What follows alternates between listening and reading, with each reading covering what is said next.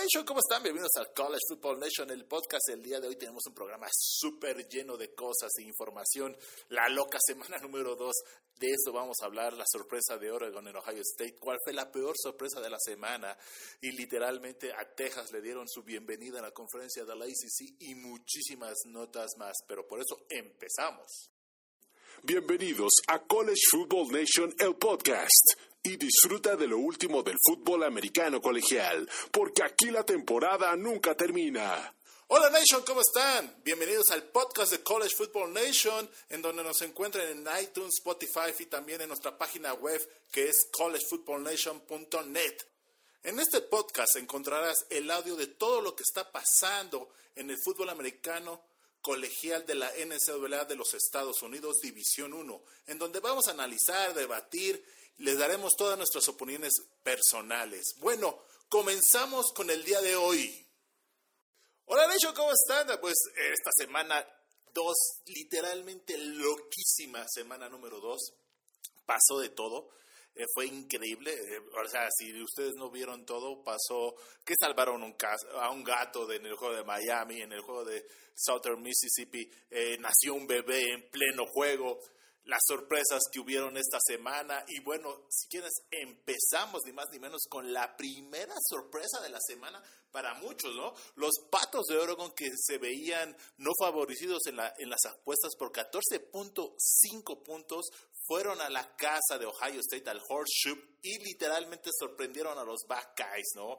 Eh, como decimos, los Patos no eran favoritos eh, por 14.5 según eh, las, las Vegas en el momento. Se dieron un gran juego, defensivo y ofensivo, y principalmente a la defensiva con la salida o con la falta de tres jugadores titulares y estrellas dentro del, equipo de los Patos de Oregon. su ala defensiva, Kibon, que lo habíamos mencionado, tanto en YouTube, en el programa Recap y en todos los análisis que hicimos de, de, Oregon en la semana de YouTube, también de su otro ala defensiva, Justin Falls, que estaban en el, ahora sí en el terreno de juego, pero pues no estaban ni equipados. Y literal su linebacker Drew Mattis, que ese muchacho no tan mal estuvo que no pudo ni ir al juego. Con eso les decimos todo. Pero bueno, antes de empezar el análisis y involucrarnos eh, eh, en el juego, es ni más ni menos, creo que antes de todo, es una gran victoria para los Patos de Oregon, como una gran victoria para la conferencia del, del Pac-12, perdónenme, que no se tenía desde el año 2014, desde que eh, también los mismos Patos de Oregon destrozaron en el Rose Bowl a los actuales campeones en ese momento, que eran los Seminoles de Florida State. Y bueno, no tenían esas esa victoria, esa conferencia, y parece, parece ser que está regresando el Pac-12 por sus fueros, y principalmente porque de las tres grandes victorias que llevamos de la temporada, estas tres semanas que llevamos de fútbol americano, acuérdense, ¿por qué son tres semanas? Porque la semana cero cuenta como la primera uno, aunque oficialmente el resto de los equipos eh, inicia la semana uno. Eh, Georgia en la semana uno le gana a Clemson eh, en un duelo defensivo impresionante. Y bueno, los, los Bruins de UCLA que pertenecen a la conferencia del Pac-12 dan un golpe de autoridad sobre los Tigres de LSU. Y bueno, la victoria creo que más impactante, como les digo, tal vez de los últimos ocho años para la conferencia del Pac-12 es esta. Oregon va al Horseshoe y le gana de una forma contundente. O sea, contundente a los Buckeyes, ¿no? Eh, eh, algo que sorprendió mucho a mucha gente y extraños y fue que los Patos demostraron muchas cosas, demostraron velocidad, demostraron que traen un coreback veterano que está dispuesto a alzarse la situación y ponerse el equipo al hombro. Pero creo que lo más importante es la gran línea ofensiva que traen los Patos, ¿no? Que hicieron lo, que quisieron con la línea defensiva de Ohio State y literal eh, le, abrieron los huecos necesarios para que sus corredores veteranos los explotaran y tuvieran literalmente un dominio por tierra, lo cual no tenían eh, los patos, eh, los patos de Oregon hace mucho tiempo, porque nosotros veíamos siempre a los patos de Oregon explotando, jugando siempre eh, pues con la línea y todo, ¿no? pero de esta forma como lo tuvieron estas, este fin de semana contra Ohio State, en Ohio State no se había visto, ¿no? Y, y también los Patos no permitieron ninguna captura de coreback. Eso también fue impresionante por parte de la línea ofensiva. Y bueno, y ahora nos vamos por la línea defensiva, como lo mencionamos. Eh, sí, los Patos tenían y carecían de sus tres eh, titulares y estrellas a la defensiva, pero bueno, también tuvieron lesiones en el juego y pusieron todo ese tema. Eh, que tenían y, y esa profundidad en la, vaca, en la banca que tenían los Patos de Oregon y literalmente la defensiva de los Patos de Oregon despertó y demostró lo que se había hablado de ellos en los últimos dos años, que habían reclutado de forma elite, que eran una de las mejores defensivas a nivel nacional y esto se demostró en este juego.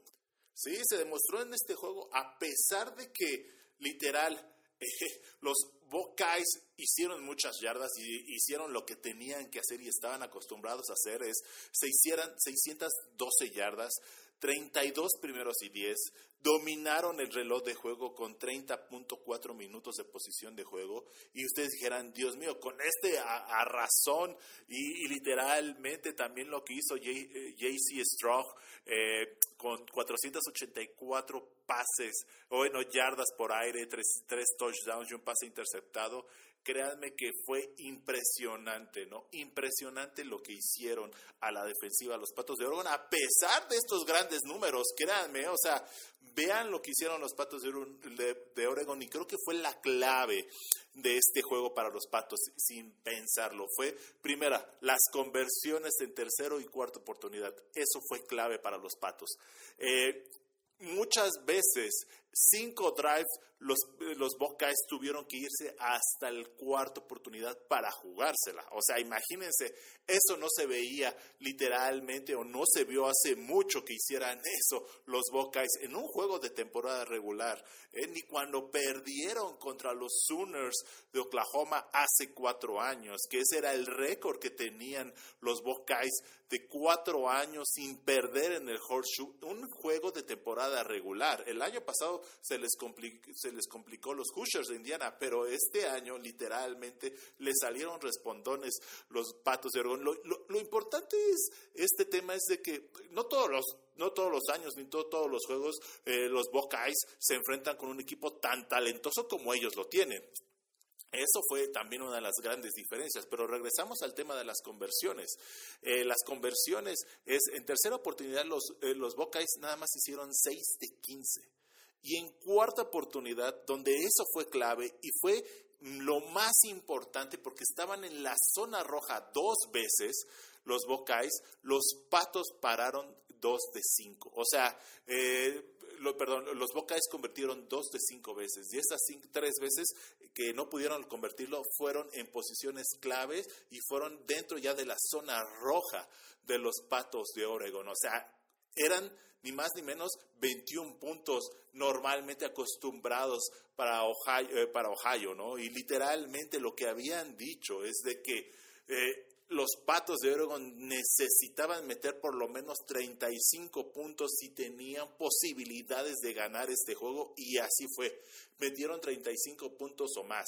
Entonces, eso fue lo más importante. Y otra de las cosas que dominaron los Patos de Oregon fue el ataque por tierra. Eh, literalmente, sí, claro, eh, CJ Stroke tuvo una gran actuación, sobrepasó ni más ni menos al coreback de Oregon, Antonio Brown, pero Antonio Brown, créanme que fue muy consistente, no tuvo errores y, los pases que lanzaron fueron pases precisos, eh, a cambio de CJ Strong, que al principio del juego se vio muy descontrolado, igual como había pasado con la semana pasada contra los Golden Gophers de Minnesota, se vio muy mal. En el tercer cuarto explotó CJ y me metió muchísimos puntos y es donde se vio la diferencia, literalmente. Pero en el cuarto cuarto, los patos de Oregon lograron contener el ataque, terrestre y el ataque aéreo de los Buckeyes. Creo que una de las cosas que eh, los Buckeyes pensaron que iba a ser muy fácil correrle a los patos de Oregon y, y faltarles al respeto y nunca pensaron que el ataque y la defensiva terrestre de los Patos de Oregon es elite, más que nada por las tres eh, faltas de jugadores o estrellas que no tenían los Patos de Oregon, sino supieron eh, jugar como equipo y tener una gran, gran defensiva. Eso, eso no queda, no queda duda, ¿no? La verdad, eso, créanme, fue muy, muy hermoso de ver, porque literalmente eh, el corredor titular de, de, los Buckeyes Mayan Williams, que es true freshman, 14 acarreos, nada más logró 77 yardas. Cuando los, ahora sí, literalmente, los, históricamente los corredores de Ohio State logran más de 100 yardas. Entonces, eso fue una de las cosas importantes. Y también otra de las cosas importantes que lograron los Patos de Oregon, ni más ni menos, fue literal apagar o o, no dejar sus, las tres los dos bestias que tienen eh, como receptores abiertos, Chris Olive y Garrett Wilson. Eh, Garrett nada más logró una anotación, pero este Chris Olive no logró ninguna anotación, no tuvo ninguna jugada explosiva, que eso también eso habla mucho de los Patos de Oregon. Eh, los Patos de Oregon permitieron casi una yarda o dos yardas después de la, del primer contacto que tenían con el, con el receptor o que tenían con el corredor. Los Patos de Oregon tenían y venían preparados específicamente con esta gran defensiva a no permitir yardas después de una atrapada o después de que el corredor cruzara la línea de golpeo. Y fue impresionante los, las tacleadas que tenían a campo abierto los Patos de Oregon. No permitieron nada muy pocas yardas permitieron a los Buckeyes. Pero bueno, esto es lo más importante. Y, lo otro, y ya nos dimos cuenta de que literal, la defensiva de Ohio State no es coincidencia. Ya van dos semanas consecutivas que les hacen daño. Y bueno, ellos, ellos juegan con su esquema eh, hombre a hombre, o sea, man to man. Es normal que jueguen ellos. Pero ya Van dos semanas seguidas que les meten más de 500 yardas. La diferencia de la semana pasada, bueno, la semana número uno con esta número dos es la ejecución. Los Patos de Oregon ejecutaron mejor que Minnesota y por eso se vio la diferencia. Si hubiese sido por lo menos un poquito mejor la ejecución de Minnesota, tal vez estaríamos viendo algo sorprendente este año por parte de los Buckeyes. Tal vez hubiesen empezado la temporada 0-2 y eso hubiese sido, wow, eso no pasa en Ohio, ¿no? Y bueno, a partir de eso, creo que tenemos que ya darnos cuenta que Ryan Day no tiene a los mejores coaches en el sector defensivo.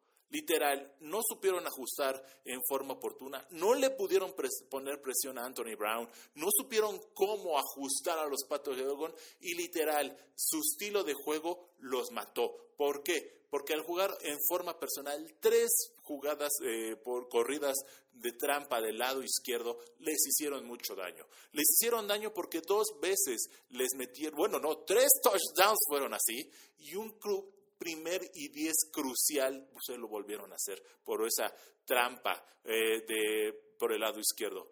Eso no se ve en Ohio State normalmente y los Patos de Oregon lo hicieron y lo hicieron de forma contendiente, que ese es lo más importante. No fue que jugada sorpresa, la velocidad, eh, algo, ¿no? Fue por tierra en el horseshoe. Eso es lo más importante. Los Patos de Oregon hicieron lo que quisieron por tierra, hicieran, hacían las primeras y dieces, tuvieron drives impresionantes, a pesar de que los números no se digan así, los Patos de Oro 500 yardas a, comparación de las 612 yardas, pero créanme, los Patos de Oro llegaron para sorprender a los Buckeyes. Y bueno, nos movemos a otro de los juegos que habíamos mencionado que eran importantes, iban a ser muy buenos. Y bueno, creo que pues nos sorprendieron los Razorbacks, literalmente. Le dieron su gran bienvenida a los Longhorns, aún todavía no llegan a la conferencia del SEC y ya tuvieron su gran, gran, eh, pues ahora sí, choque con la conferencia. Los Razorbacks apabulearon desde el primer cuarto, desde, la primera mitad a los Longhorns. Los Longhorns no encontraban cómo. Desde la primera mitad iban perdiendo 16-0 y después les metieron otros 17 puntos y ya literalmente 35-7 en el tercer cuarto ya no había cómo los muchachos de Steve Sarkisian iban a poder rescatar el el barco, ¿no? Literal, eh, eh, el coreback no funcionó por parte de los Longhorns, la ofensiva no funcionó, la defensiva no ejecutó como debería de ser, nada más vean los puntos o los o los o las yardas ni más ni menos que les hicieron los Razorbacks, hicieron 471 yardas,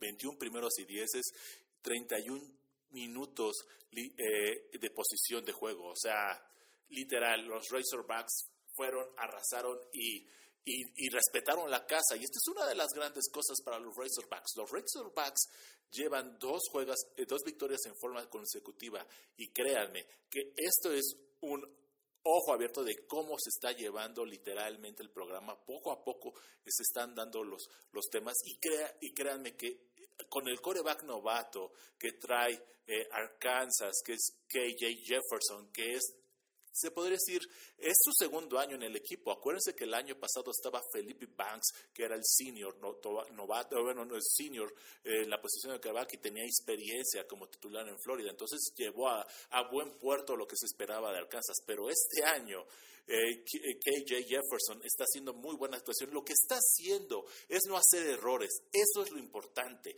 Y no los está haciendo. Entonces KJ Jefferson creo que va a tener un muy buen año dentro, eh, dentro de la conferencia del ACC. Y bueno, y por otra parte, los, los muchachos de Steve Sarkisian se vieron superados, como les digo, por todas partes.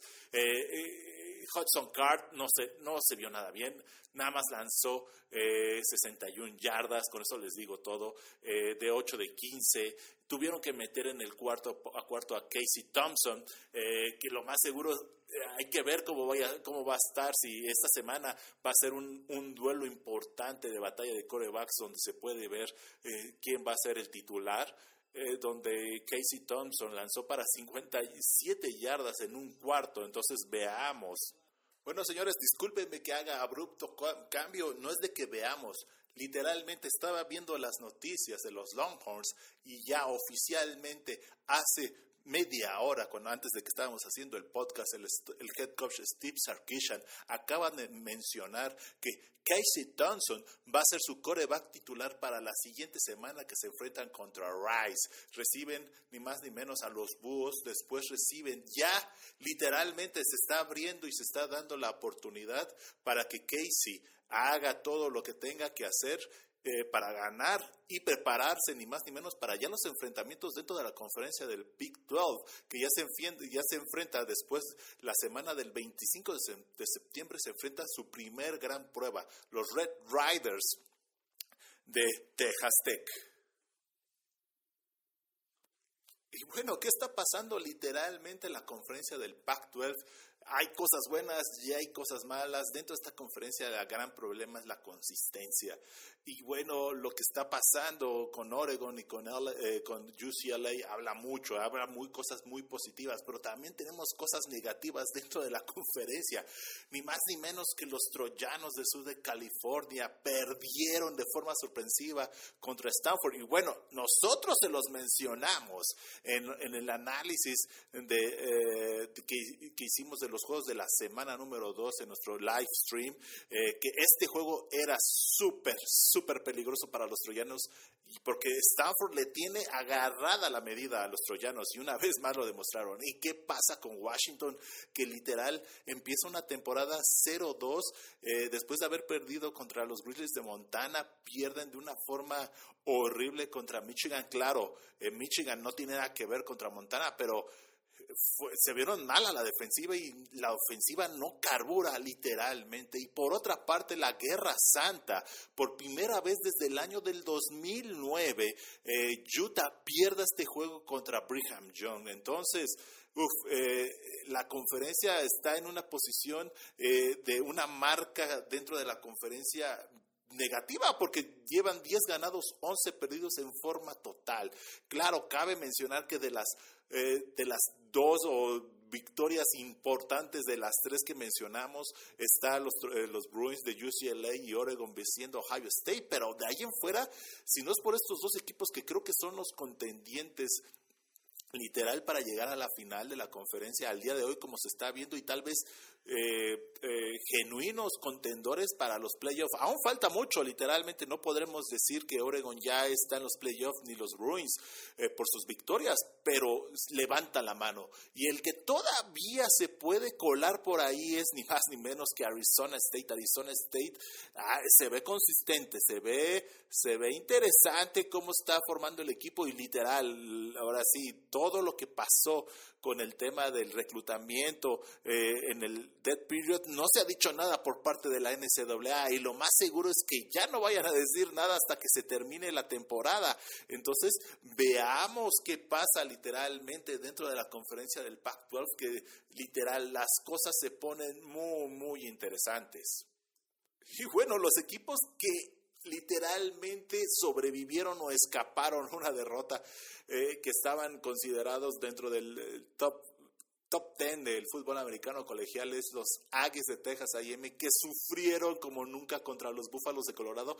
Y así se los también se los se los dijimos no literalmente el quarterback Haynes King eh, regresa tuvo una lesión en su pierna derecha y bueno pudo tener la forma y encontró la solución de poder sacar la victoria con el coreback Zach Calzada, el, el sustituto de, de, King, y ganarle a los Búfalos 10 a 7 de una forma milagrosa y sorprendente, literal, porque los Búfalos tenían contenidos ni más ni menos ofensivamente a los Aggies. Literalmente, yo creo que los Búfalos a la ofensiva les faltó un poquito más de ser agresivos para poder llegar a tener esa victoria. Pero bueno, ni modo, serían los resultados. Y el otro equipo que literal se salvó de la nada. Fueron los Fighting Irish en Notre Dame. Después de haber demostrado grandes cosas Jake Cohn la semana pasada contra los Seminoles, esta semana se vio, no sé, se vio extraño, se vio raro y apenas le ganaron a los Rockets de Toledo 32-29, faltando menos de un minuto, señores, faltando menos de un minuto, apenas lograron sacar ese touchdown para darle la voltereta al juego y poderse llevarse la victoria dentro, ni más ni menos de o sea, no es de que fueron a la casa de Toledo, eran locales los Fighting Irons y se llevaron la, o sea, una gran sorpresa, literal, apenas sobrevivieron. Y bueno, en la batalla de, del estado de Iowa, yo creo que los Hawkeyes están levantando la mano para dar grandes sorpresas esta semana, ¿no? Esta temporada, discúlpeme. La semana pasada derrotaron de forma contundente 34-6 a ni más ni menos al número 17 que es Indiana.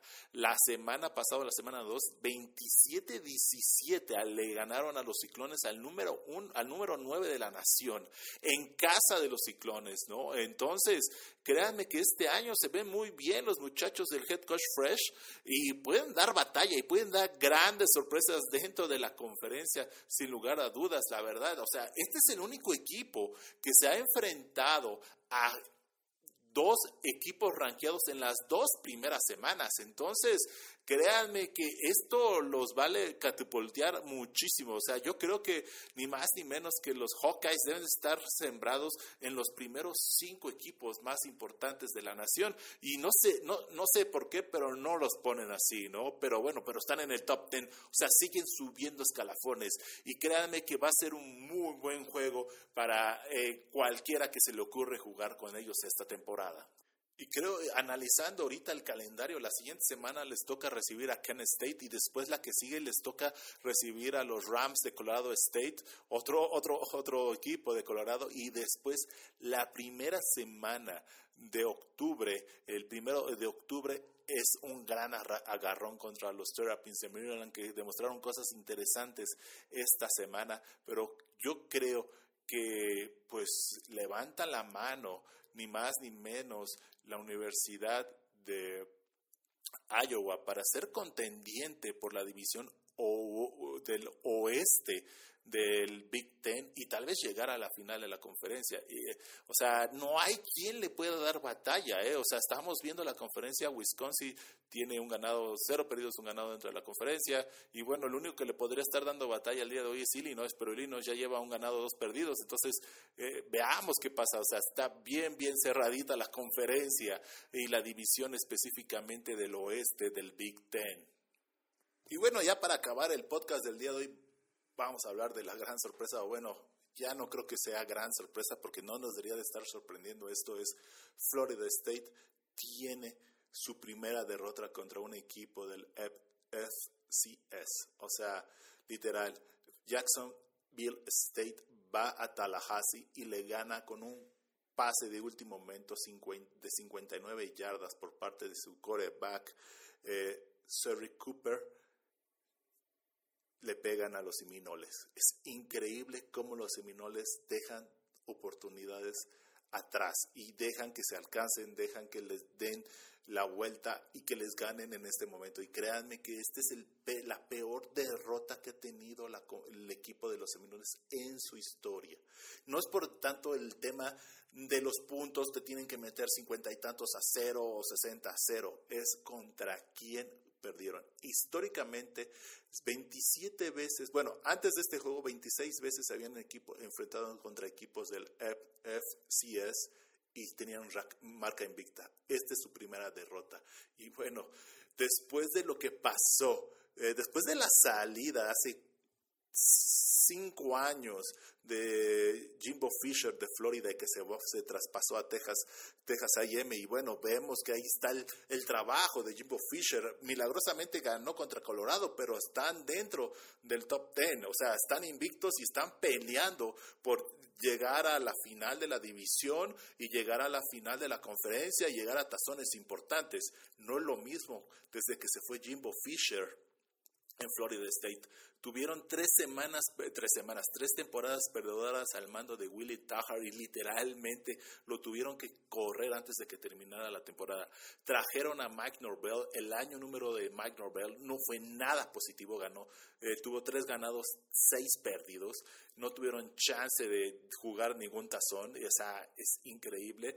La defensiva no se vio nada bien de los Seminoles y todavía les falta jugar juegos importantes, todavía les falta jugar contra Clemson, les falta jugar contra North Carolina, les falta jugar contra Miami. Ahí son tres juegos que todavía los pueden perder. O sea, ahorita ya son, se podría decir, eh, con temas dudosos de que puedan perder eh, los, eh, los Seminoles de Florida State, podrían estar cinco perdidos esta, esta temporada, ¿no? Porque principalmente no tienen cómo. O sea, es increíble, ¿no? Les toca jugar ni más ni menos la siguiente semana contra Wake Forest. Ya empiezan los juegos dentro de la conferencia y Wake Forest está invicto. Entonces va a ser un buen juego. O sea, créame, Mike Norvell no puede eh, aflojar el paso contra Wake Forest porque le pueden dar una sorpresa. Después reciben a Louisville, después se puede decir descansan un poquito contra Syracuse y después van a North Carolina, que North Carolina quiere ganar